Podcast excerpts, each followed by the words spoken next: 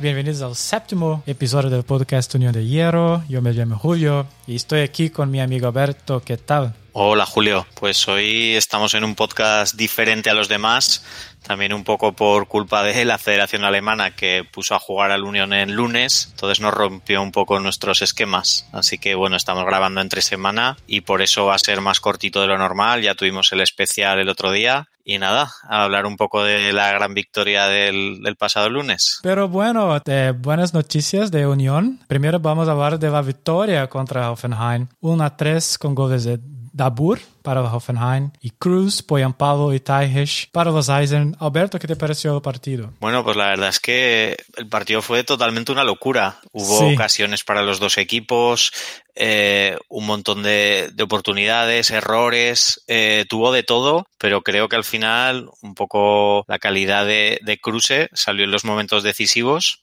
y el equipo fue capaz de, solventar un problemón cuando, cuando le empataron a falta de 10 minutos. Entonces, bueno, un poco de luces y sombras porque dio la impresión que, que se tendría que haber ganado más fácil, eh, sobre todo tras la expulsión, pero bueno, al final se sacaron los tres puntos que es lo importante y el equipo se pone pues ahora mismo en la séptima posición. Sí, bueno, a un punto de, de Europa. Qué loco. Sí, sí. Pero eh, quería hablar un poco de la mentalidad del equipo, Alberto, porque Sí. algo que no es tan bueno así en el equipo de Urs Fischer. Sí, lo, lo hablábamos justo tú y yo el otro día cuando acabó el partido, que a veces da la sensación de que Urs Fischer todavía se cree que el Unión es un recién ascendido que, que con empatar ciertos partidos o con meter un gol y quedarse atrás es suficiente. Y, y lo cierto es que con los jugadores que tiene le da para dominar la mayoría de encuentros y de poder ir a por más goles. De hecho, está siendo uno de los equipos más goleadores de, la liga, incluso con esa actitud quizás no tan, tan valiente. Pero lo que no puede ser es que en el minuto 60 metas el 0-1, el rival se quede con 10 y el Hoffenheim fue el único que fue a por el empate, el equipo se metió atrás, hubo momentos que parecía que tenían miedo a ganar y solo en el momento en el que les empataron se dieron cuenta de que tenían que espabilar y los últimos 10 minutos fueron un vendaval ofensivo que no habían sido en la, en la media hora anterior. Entonces hay que creerse que se están haciendo las cosas bien y si hay que ir a, a por un segundo gol que sentencia hay que hacerlo porque también en los en los partidos previos hubo algunos que se empataron porque parecía que el equipo se conformaba con un punto. Así que creo que, hay que exigir un poquito más. Que suena complicado decirlo porque se están haciendo las cosas bien, pero ves al equipo jugar y parece que pueden dar más de sí todavía. Vale, porque Unión gastó mucho dinero para tener más ambición en el campeonato, ¿vale? Creo que podemos hacer un poco más, tener más ambición. Pues han fichado buenos jugadores, no, no se han gastado en lo que es eh, el traspaso, pero sí que es cierto que han hecho una plantilla bastante competitiva y tienen que ser conscientes de ello, sobre todo el entrenador, de que hay que intentar sacar el máximo provecho de ella. Y la parte que creo que todavía deben de mejorar un poquito es en defensa. Eh, tuvieron dos o tres fallos defensivos garrafales, salvo el día del Mainz, en todos los partidos ha recibido algún gol, eh, en balones parados, en algún error defensivo. Vale. Y creo que si se soluciona esa parte, hay muchísima artillería arriba para poder hacer una muy buena temporada.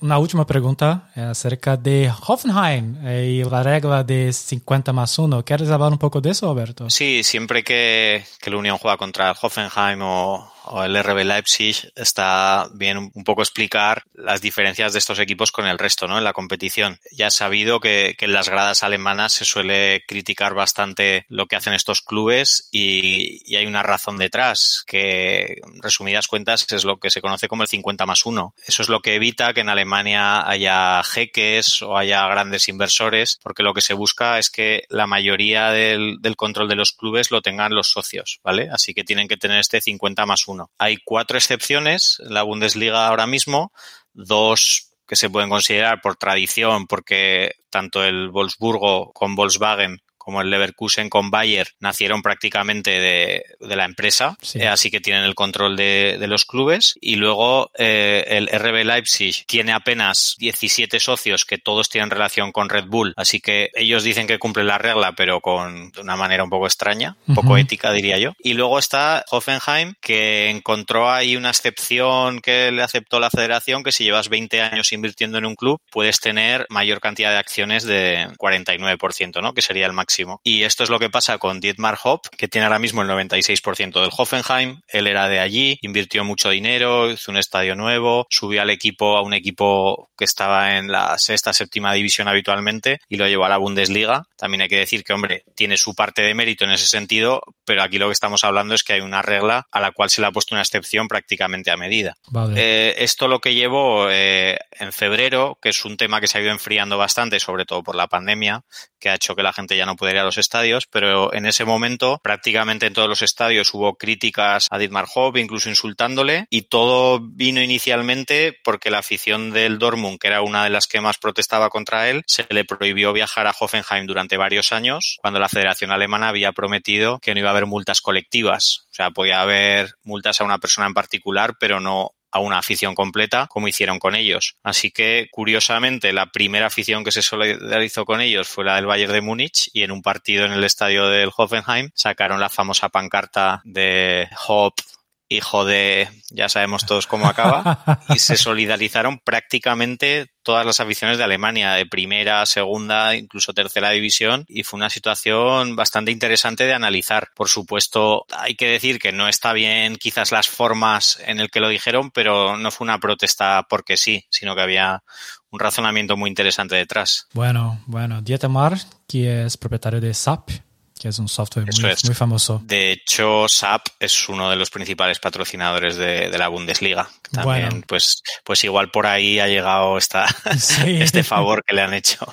Sí, vale. Pero vamos a hablar eh, del próximo sábado, Alberto. Unión tiene un partido muy importante contra Arminia Bielefeld. ¿Cuáles son las expectativas? Bueno, el Arminia es un recién ascendido. Eh, las dos primeras jornadas fue capaz de sacar cuatro puntos, empezó muy bien, pero desde entonces no ha vuelto a puntuar. Así que es el momento ideal para poder sacar los tres puntos en casa contra un rival que a priori sería directo, pensando que el objetivo del Unión sigue siendo y deberías deberíamos tener en la cabeza, que es la permanencia, pero sacando estos tres puntos, el equipo se puede colocar perfectamente en puestos europeos, que es algo que al principio pocos pensábamos, pero bueno, también hay que tener en cuenta que quizás el calendario del, del Unión ha sido bastante bueno hasta ahora, no ha competido contra ninguno de los tres, cuatro grandes de la competición, salvo el Gladbach quizás, así que bueno, cuantos más puntos se vayan sacando ahora para ir alejándonos de la parte baja, mejor. Y, contra un equipo que, que, es un recién ascendido, que lleva una racha bastante mala, pues hay que intentar aprovecharlo y sobre todo lo que hablábamos antes, ser valiente y saber que en casa contra un equipo de estas características hay que salir no a meter uno, sino a meter dos, tres o los que se puedan y, con esa ambición. Bueno, bueno, ojalá, ojalá una victoria muy importante. Bueno, y también mencionar que con el Arminia vendrá Marcel Hartel, que fue uno de los héroes del ascenso en el Unión, y al año siguiente no tenía hueco en la plantilla y se fue a, a Bielefeld, así que ha logrado dos ascensos seguidos. La verdad es que tiene bastante mérito y sobre todo se merecía jugar en Bundesliga después de, esos dos grandes años, tanto en Berlín como en Bielefeld. Creo, que es un, es un jugador muy, muy interesante. Bueno, quizás en la temporada del ascenso metió el gol del año, una chilena espectacular contra el Colonia, que merece la pena verla. Entonces, a ver, ¿algo más? No, pues con ganas de ver el partido el sábado y luego el domingo pues volveremos un poco a nuestra cita habitual con un par de invitados esta vez. Eh, también decir que estamos en contacto con, con algún jugador histórico del, del Unión Berlín, a ver si en las próximas semanas podemos tenerlos en nuestro programa que, que nos hace mucha ilusión también. Sí, sí, secreto. Sí. Entonces, Alberto, hasta la próxima semana y espero que con una victoria de Unión. A ver si, si ganan y, empezamos a, a, mirar hacia arriba. Bueno, bueno. Hecho de Unión, hasta la próxima semana. Chao. Hasta la próxima, nos vemos.